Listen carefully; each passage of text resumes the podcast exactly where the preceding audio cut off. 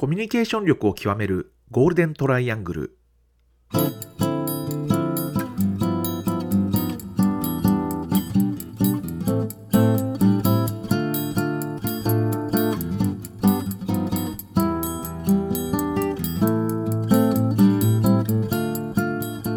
仕事でコミュニケーションを扱う3人がこれまでの経験や最新の話題を語りながらコミュニケーションとは何かを一緒に考えていくポッドキャストです。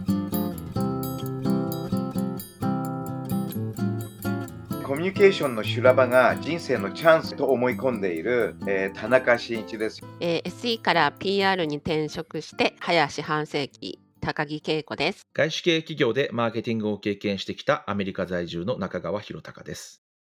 えー今日のテーマっていうのはどう考えればよろしいですかね？あれ？田中さんが今日はお話ししたいことがあるのかな？あそうなの？まあ、あの、あんまり私の意向ばっかりと思ってたんですけども、えー 先週ね、あの、藤井聡太さんね、が七冠達成したのかな。で、えーっと、なんか、その関係がすごく面白いなと思って、AI と、えー将棋の棋士というのが、これからえー向き合って、どっちが勝つのかな、なんていうのがね、非常に面白いなとは思ってるんですけど、あのーなんか、は話に聞くとですね、えー藤井聡太さんっていうのは、えっと、他の、まあ、一流の棋士たちが大体30手ぐらい先を読むっていうふうに言われてるんですけども、うん。そこからさらに3手、4手先読めるうん。というようなね、話で、で、あのーそれがまず一つね、あの、非常に面白いなと思ったことと、その3手、4手先を、ええっと、なんていうのかな、他よりも先に読むことの、がですね、その勝ち筋っていうのを、えなぜかこう見見分けていけいけるっていうのにつながってんだろうなっていう話と、それからもう一つは、実際に、あのー戦ってる時に、藤井聡太さんっていうのはですね、あのー普通の棋士っていうのは大体その盤、ね、棋士あの将棋をやる盤のの映像というか、そういうのを頭にイメージしながら、それの動きでこう捉えてうん先をね。えーっていうようなんだけど、あの藤井聡太さんはですね、なんか本人の話を聞くと、その盤そのものをイメージしてない。うん。うん、あのこれちょっと専門用語なんですけど、ふえっと、符号というのがあって、まあ、いわゆる将棋の用語らしいんですけども、うんそれぞれの手っていうものを象徴したような記号、記号というかですね、あの表現があるんですけども、なんかそういう符号というものをイメージしながらこうやってるっていうんですね。うんで、まあ僕もね、将棋の別に将棋知らないんでやってないんで、あの、イメージの世界で申し訳ないんだけども、なんかやっぱりそのイメージするっていうものにはですね、深さがあるのかなと。うん。で、例えば、本当に我々が見ているその将棋の盤っていうのをイメージして、その中での動きをイメージしていくっていうやり方っていうのは確かに一つの、まあ、方法論なんだけども、そうじゃない、もう少し抽象度の高いイメージっていうんですか、うんつまり我々が日頃見ているようなもの、えーのイメージだけじゃなくて、さらにそれをもっと抽象度化したね、イメージっていうものを、どうもなんか、G ソータさんっていうのは、えー描いてるんだろうなと、自分の中のイメージ。だから、もしかしたら、彼があれだけ、あの、七冠まで達成するっていう凄さっていうのは、えーもちろん人よりも3手、4手先読めるっていうこともあるんだろうけども、えーそれに加えてやはり、あの、イメージの深さが全然違うんじゃないかな。ね。だからまあ、変な話、例えば、イメージで言うと、その、えー精密画とかね、うん それから普通の、えっと、自然にこう描写した絵とかいうのは、目に見えるものがイメージの一つの規定になってるわけですよね。我々が日頃から見ている。うん。でも、ピカソあたりになると、あの、もはや、抽象度が高くて、えっ、と、目に見ているものっていうもののイメージじゃなくて、もっと抽象度の高いところでのイメージっていう。だからイメージにはなんか深さがあるような気がしてて、で、やはり、あのーえある意味、その、目、目、えー日頃我々が目にしている映像というものをこう、いろいろ組み合わせながらイメージするっていうのは、えーまあ、ある意味で言うと、どっちかというとロジカルな世界っていうのかな。ロジックうんっていうものが求められるんだけども、それよりももっと深い抽象度の高いイメージを持つためには、そこはロジックの世界ではなかなか、あの、入りにくいというか、あの、で、ある人と昨日、まあ政治家の人なんですけどね、話をしてて、あの、やはり人間って感性だと。つまり、うん。あの、AI が入ると政治も変わるっていう人がいるんだけど、でも政治の世界ってほとんどもう感性だとね。つまり、あの、で、コミュニケーションの世界でも、えー基本的に、あの、人間は7割はね、もう感情の動物ってえーいう設定で、いわゆるまあ感性で動くわけです。うん。で、残りの30%がどっちかというとロジックとかそういう世界なんですね。だから人間はもうまさにその感性で、で、もしかしたらそういう、なんていうのか、深いイメージっていうものを持つためには、やっぱり感性っていうのが非常に重要だと。うん。だから、あの、AI がどこまでね、あの、まあもちろんロジカルなところっていうのは多分人間、人間以上に優れた部分っていうのはあるんだけども、その感性というものを、あの、AI が習得できるのかできないのかっていううのは、ん。結構面白い話で、で、やっぱり人間というのは感性があるからこそ先読みできる。つまり経験したことのない道筋を見つけるっていうのかな。さっきのあの、えー、ソータさんね、藤井聡太さんみたいに、相手より本当に2、3歩先を読んでるだけなんだけども、うんそれが他とは違う勝ち筋っていうものを読み取っていくっていうのかな。うんそういう能力っていうのはやっぱりイメージっていう人間が持ってるイメージ力なのかなと。で、そのイメージ力にはやっぱり深さがあって、だから、まあ、あの、イメージっていうと、まあ、我々いろんなものをイメージするけれども、あの、多分そういう、なんて具体的に我々が日頃から見ているものを組み合わせるイメージから、さらにそれを高度に抽象化した、うん。どっちかというと自分の感性というものを表現できるような、えーイメージっていうのかな。なんかそういうものが、なんかそういう今後ね、人間にとっては重要になってくるんじゃないか。あれなんですよね、藤井聡太さんのやつは、その評何 AI が藤井さんの、ま、ん負け？をもう10%くらいしか、ま、何勝てないっていうふうに一応想像したそう、かなりね、勝てないってういう評価だったんですね。あの一つの手を打った時。でも、ん、彼の中にはそれは勝ち筋の手だったんです。うん。だからそれはなんで彼はに分かって AI が分かんなかったかそうですよねそこはやっぱり、あの AI の唯一の、まあ、なんていうのかな、特徴っていうのは、過去を全部食いつく食ってしまうわけです。そうですね。だからもう起こったことに関しては、絶対的なものを持ってるんですね。うん。うん。AI って多分ね。ところが、あの先読みっていうのはこれまた別の世界で、うん、で、単にロジックの積み上げでできるもんではなく、単にデータだけ、過去のデータを寄せ集めたからできるっていうことじゃなくて、基本的には、あの、やっぱり感性というものが大きく関わってくるんじゃないかな、いう気がすごくね、うん。うん。面白いですね。前回の話は、あの、過去に起こったことを、まあ、あ後になってからそのつなげられるっていう話をしましたけど、やっぱりそれはその AI も同じで、AI の場合は、まあ、いろんなあの情報というか、今までのいろんな情報を、まあ、元にして、いろんなものを作り出すので、そう、それはできるんだけれど、将来の予想はできないっていうことですよね。なかなかでできないでしょ。そうするとね、面白いことにストーリーって2種類あるのかと。うん。つまり、一つは自分の過去っていうものを振り返ったときには、初めて connecting the dot という、はい。つまり点がつながってるって初めてわかるっていう。はいうん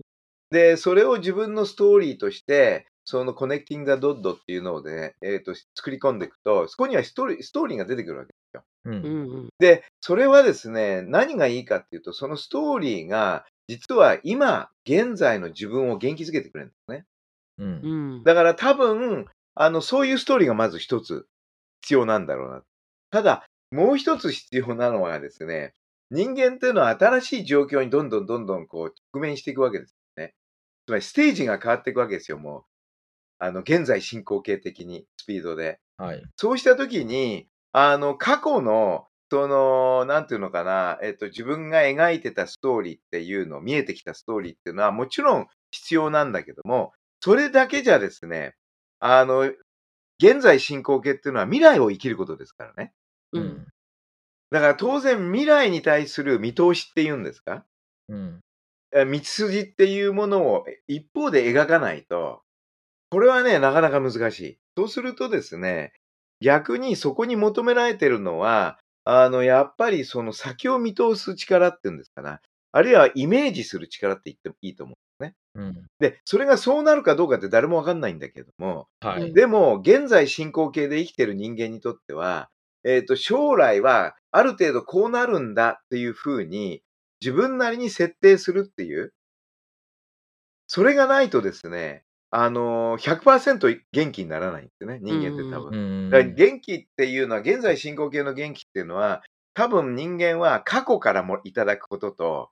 それから未来未来に対して何を話すかによって元気づけられる。この過去と未来から元気をいただくっていうね。うんということは、過去をどうイメージするか、自分の過去を。さらには自分の将来をどうイメージするかっていうのが、うん現在進行形で生きている我々にとっては、実はかなり重要なね、ポイントなんじゃないかなと思う。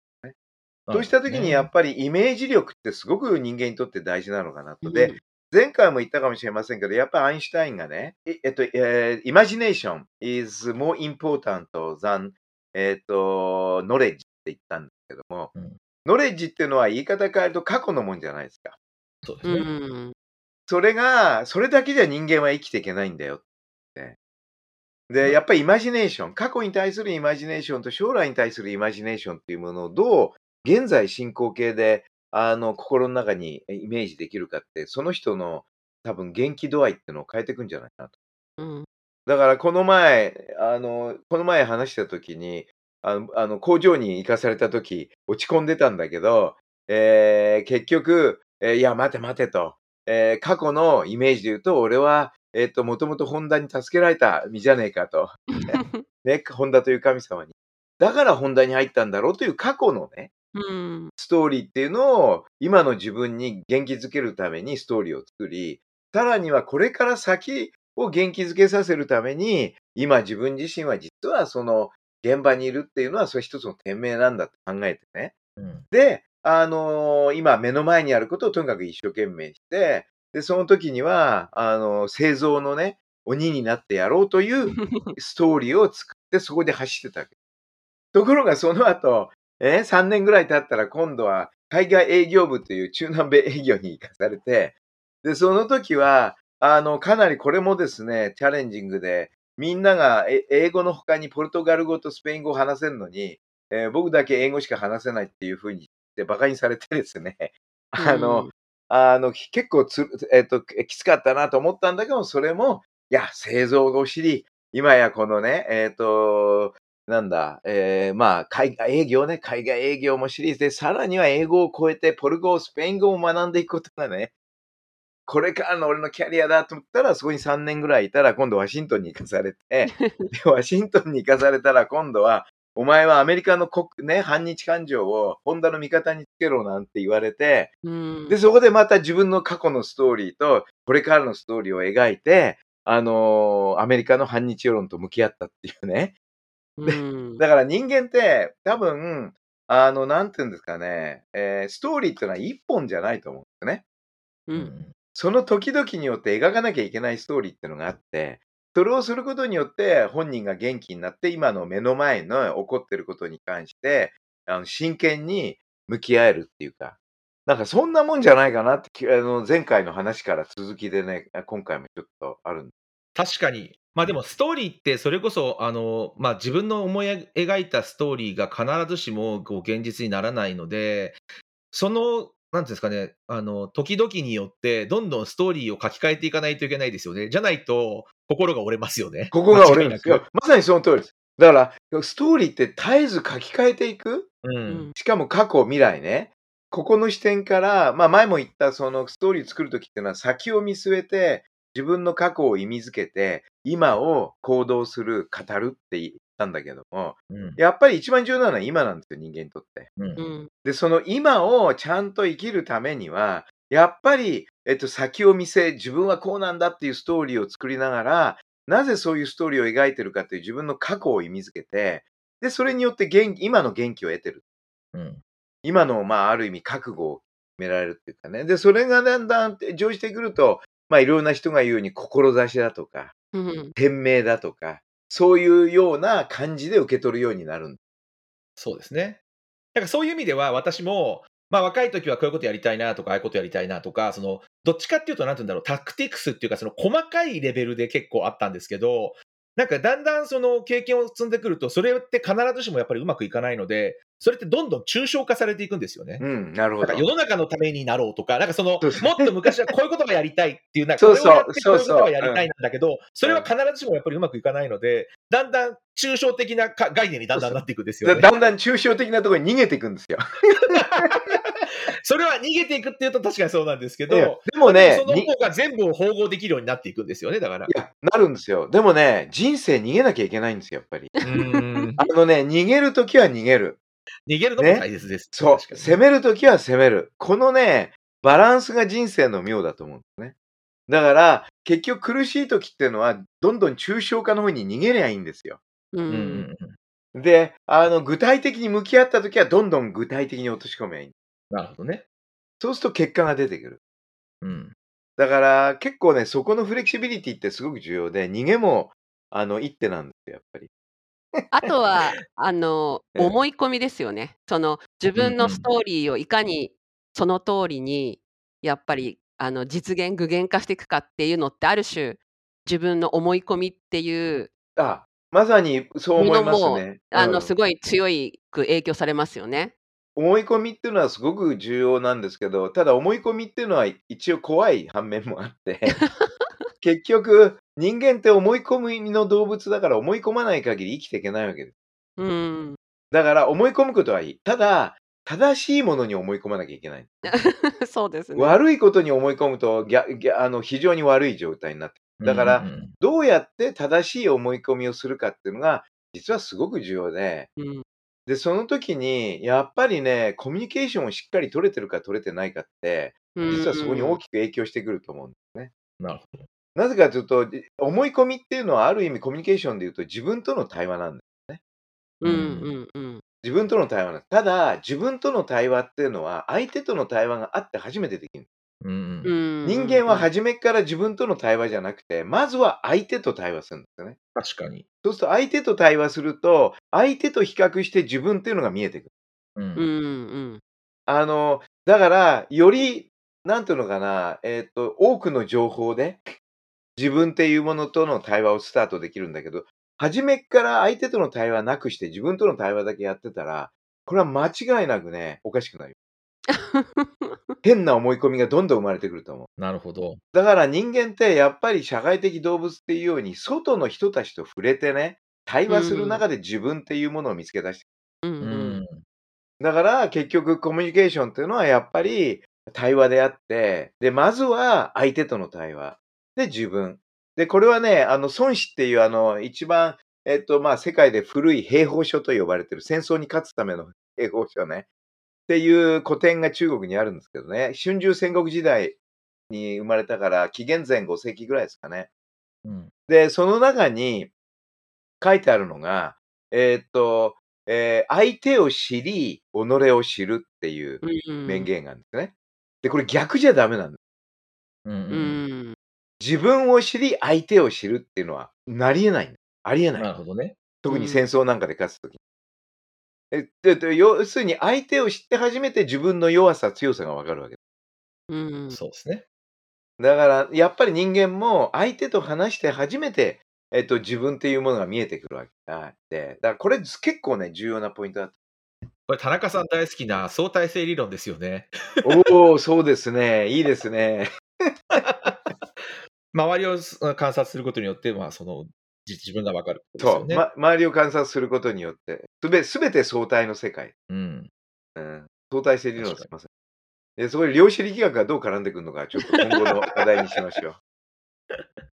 なんかでもあれですよね、あと、あ宗教の話もあの田中さん大好きなので、もう一つちょっと考えてたのは、今のその相手というか、その対話っていういうのを考えたときに、なんかこれって西洋的な考え方と東洋的な考え方ってちょっと違うのかなって気がするんですよね。なんか対話って、その西洋って必ず神との対話っていうか、その神っていうのがまずあって、それと自分とのこう、なんか関係性っていうのがあると思うんですけど、日本人ってあんまそういうの考えないですよね。うん考えないですね。あのー多分ね、多神教っていうのと一神教の違いっていうのが一つ原因かなっていうのはあるあると思うんですけども、確かに多神教っていうのは神と直接対話、ね、我々一人一人がっていう、発想で、絶対的な神の存在っていうのがあるわけそうですね。はい。で、そこに対して人間は、あの、下の方にいるわけです。もう、うんつまり上下関係があるんですね。えっと、まあ、仏教的な多神教的な宗教っていうのは、どっちかというと仏様ってみんなが仏様なんですよ。そうですね。うんはい。仏をの心というか、ほ仏性というか、そういうものはもうみんなが持ってるっていう前提に立つんです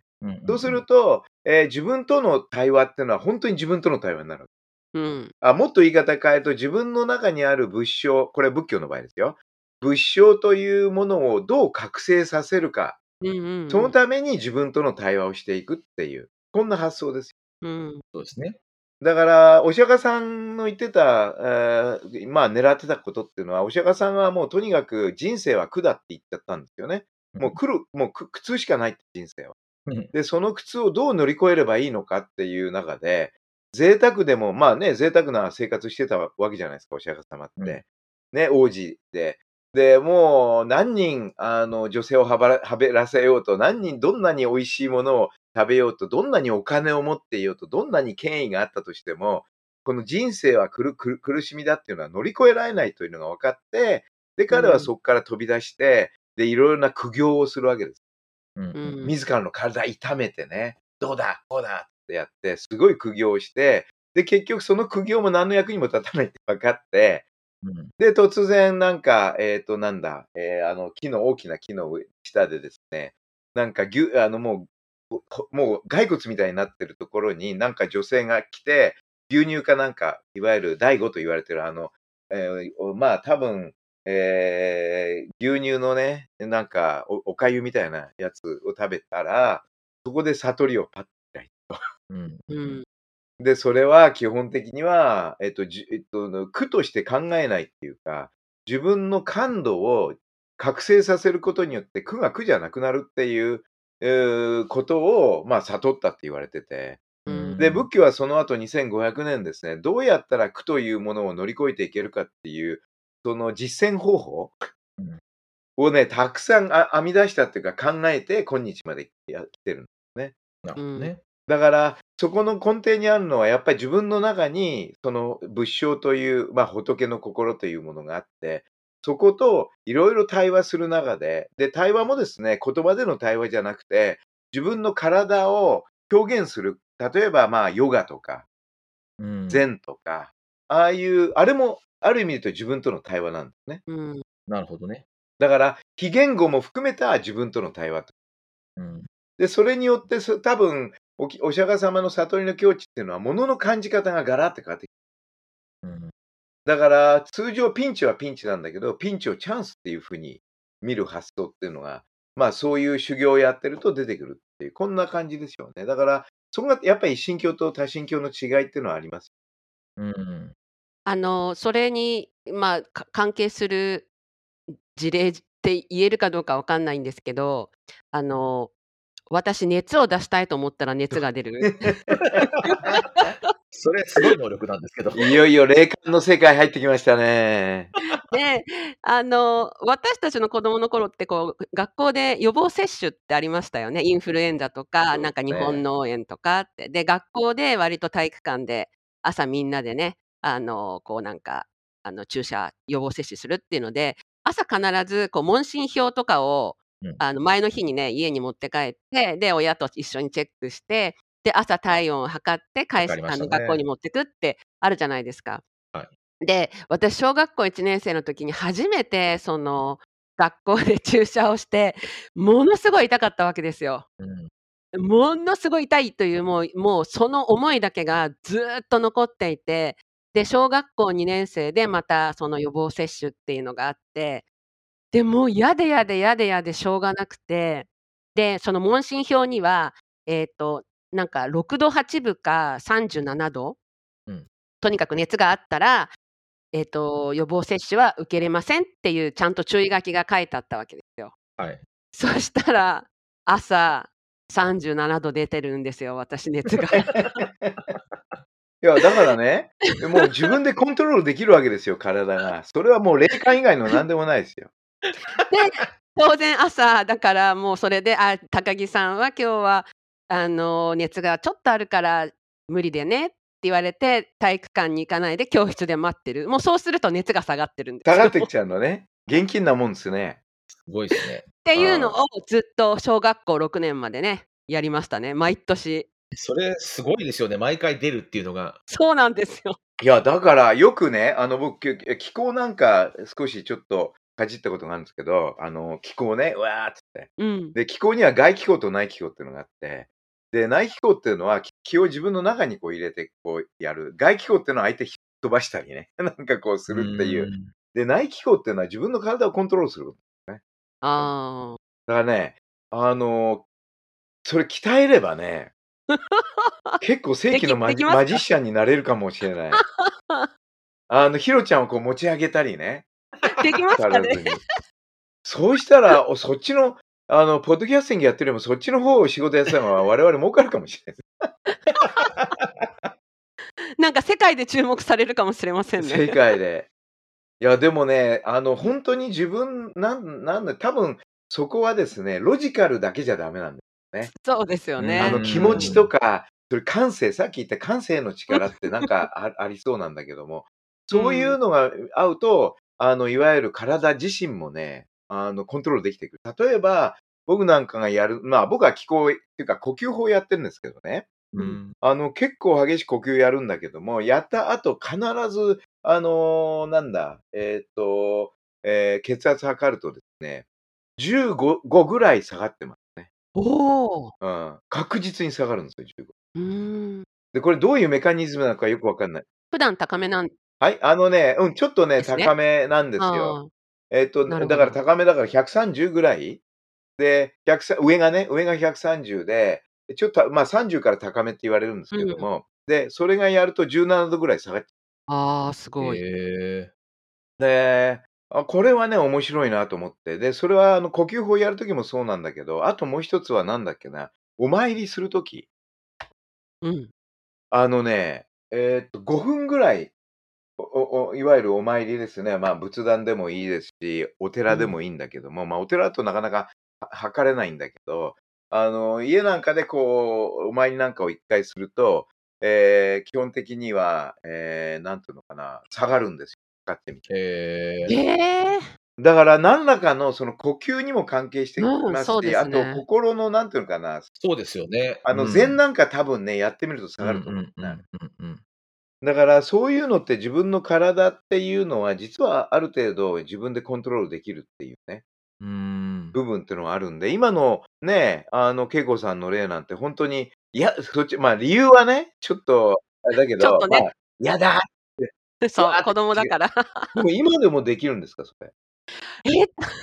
ちょっとやったみやってみたことないんですけど。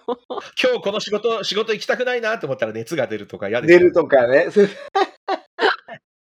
いや、でもね、そうね。まあ、あと私の場合、あの、見たい夢を見れるとか、夢のあ続きを見れるとか、あのここれれ、すごい。これはね、すごいと思います。本当すそごい私も見たいです。教えてください。どうやればいいですか？いや、でもどう、どうやって見るんですか？あの、な、いや、見あまあ、まあでも、あの、何？あの、ちゃんとリストがあるんですか？あの夢、あの夢、この夢って。いや、あの、だからやっぱり子供の時も、本当それこそ感受性が、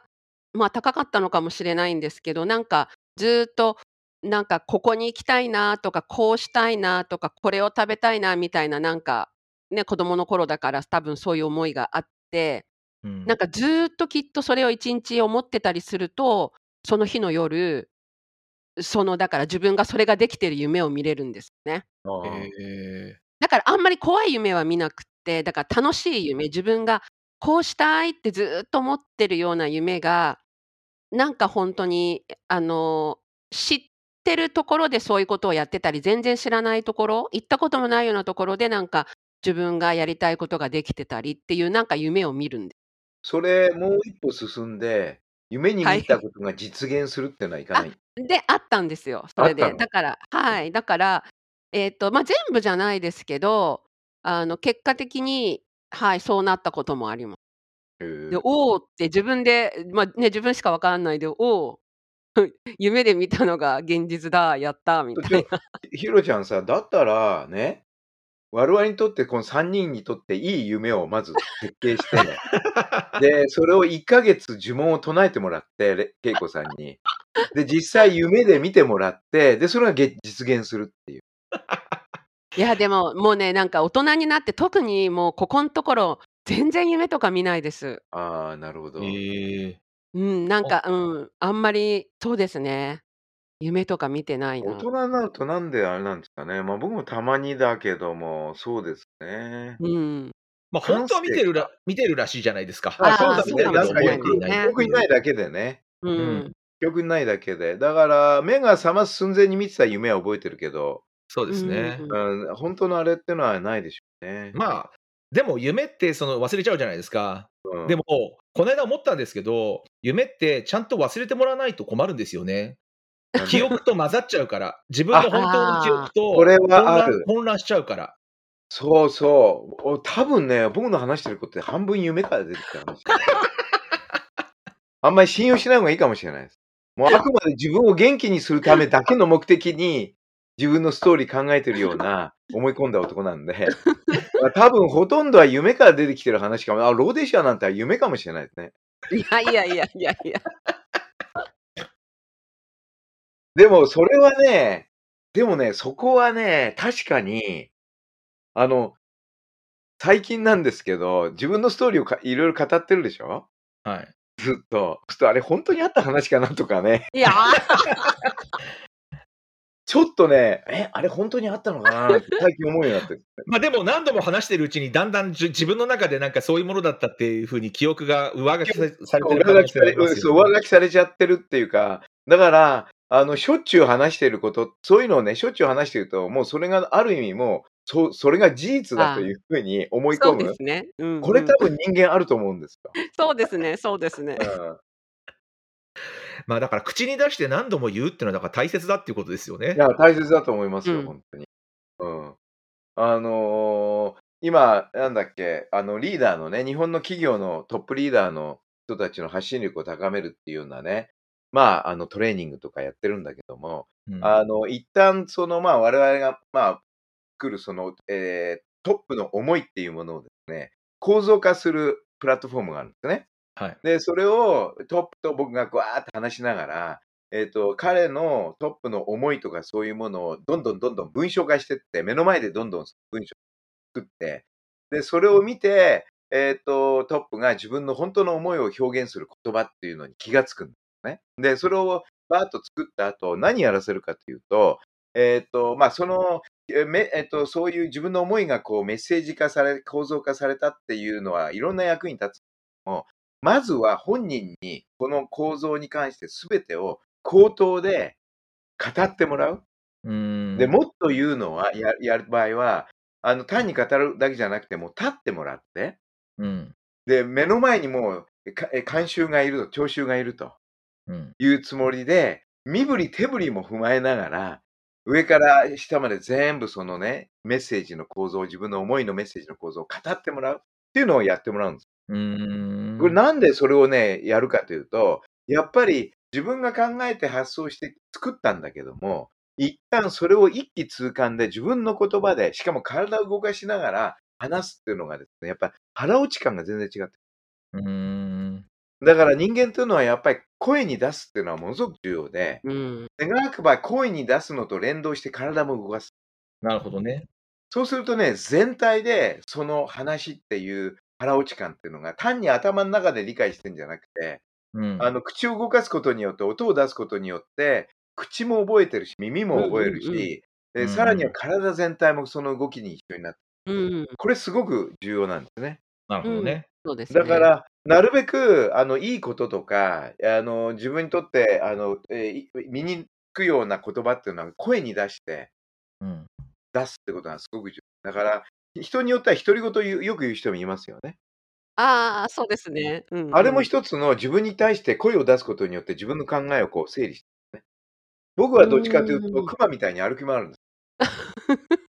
わーわーわーわーっつって。あの、だからトレーニングやるとき、大体一番長いやつは6時間だけど、6時間ずっと立ってるおお。歩いてるんですよ。じゃないと歩くことによって、僕、次にだ出す言葉とか、そういうものとか全部決まってくるんで、連動しちゃうってる。ん。なるほど。だからやっぱり人間ってそういう、なんていうのかな、体動物ですからね、体を動うん。かす、声を出す、えー人間はちょっと頭ばっかり使うようになってきちゃったけども、やっぱりそれに連動して体も動かしていく、声を出すとかいうのはすごく重要なんだ。なるほどね。面白いですね。まあ、動物、動くもの、動物ですね、我々。そうですよね。